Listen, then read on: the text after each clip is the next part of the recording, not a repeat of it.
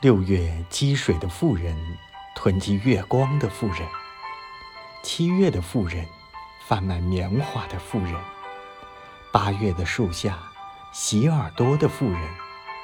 我听见对面窗户里九月订婚的妇人，订婚的戒指像口袋里潮湿的小鸡。